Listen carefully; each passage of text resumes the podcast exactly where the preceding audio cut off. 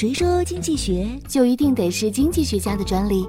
开拓经济思维，轻松学经济？上山微电台，傻瓜经济学。Where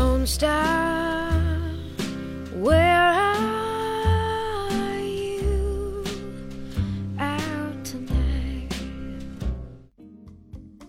欢迎收听本期的傻瓜经济学，我是上山。今天我们聊一聊歧视定价。雷克萨斯是目前世界范围内比较成功的日系豪华车。在两千零八年，中国市场有 GS 三百和 GS 四三零两款车型。在国内，GS 三百六十八点八万元的售价，跟德国市场约合人民币四十四万元的价格比起来，高了二十余万，更是比美国高出一倍的价钱。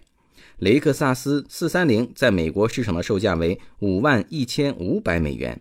在欧洲市场售价为五万四千两百欧元，折合人民币均只有四十万元。而同一款汽车当时在国内的售价却超过九十万元，这就是歧视定价的一个案例。价格歧视是指企业在出售完全一样的或经过差异化的同类产品时，对不同的顾客索取不同的价格。由于这些价格并不完全反映其产品的真实价值，所以价格歧视运用了非线性定价策略。价格歧视作为一种理论，属于定价策略的范畴，无任何褒贬之意。运用歧视定价有两个不可或缺的条件：一是实行歧视价格的商品本身是不能转卖的，谁购买谁消费，不能低价买进再高价卖出，而是要能用一个客观标准。对消费者进行细分，即分为需求弹性不同的消费群体。在生活中，实行价格歧视的事例比比皆是。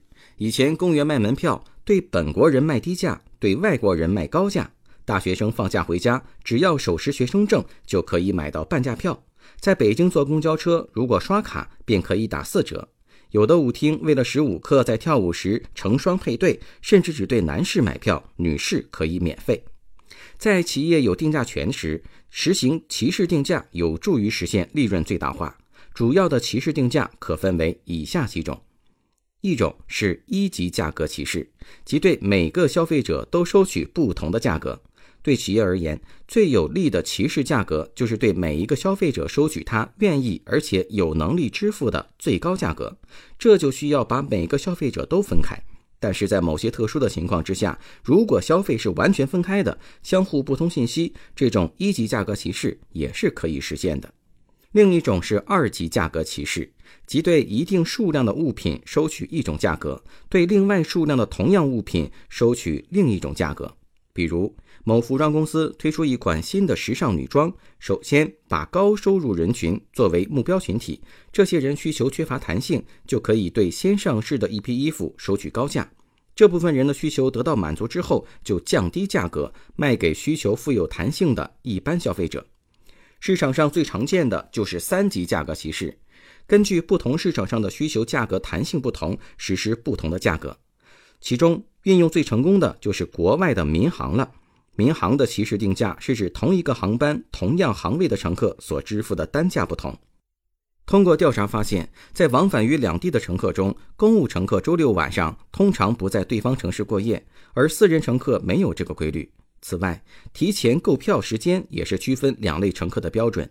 一般私人乘客出行都是有计划的，因而一般提前订购机票。于是，他们把是否周六晚上在对方城市过夜作为区分两类乘客的标准，并实行歧视定价。价格歧视是一种有效的价格策略，不仅有助于增强企业竞争力，实现其经营目标，并且顺应了消费者的心理差异，满足了消费者多层次的需要。以上就是本期的全部内容，感谢你的收听，我们下期节目再见。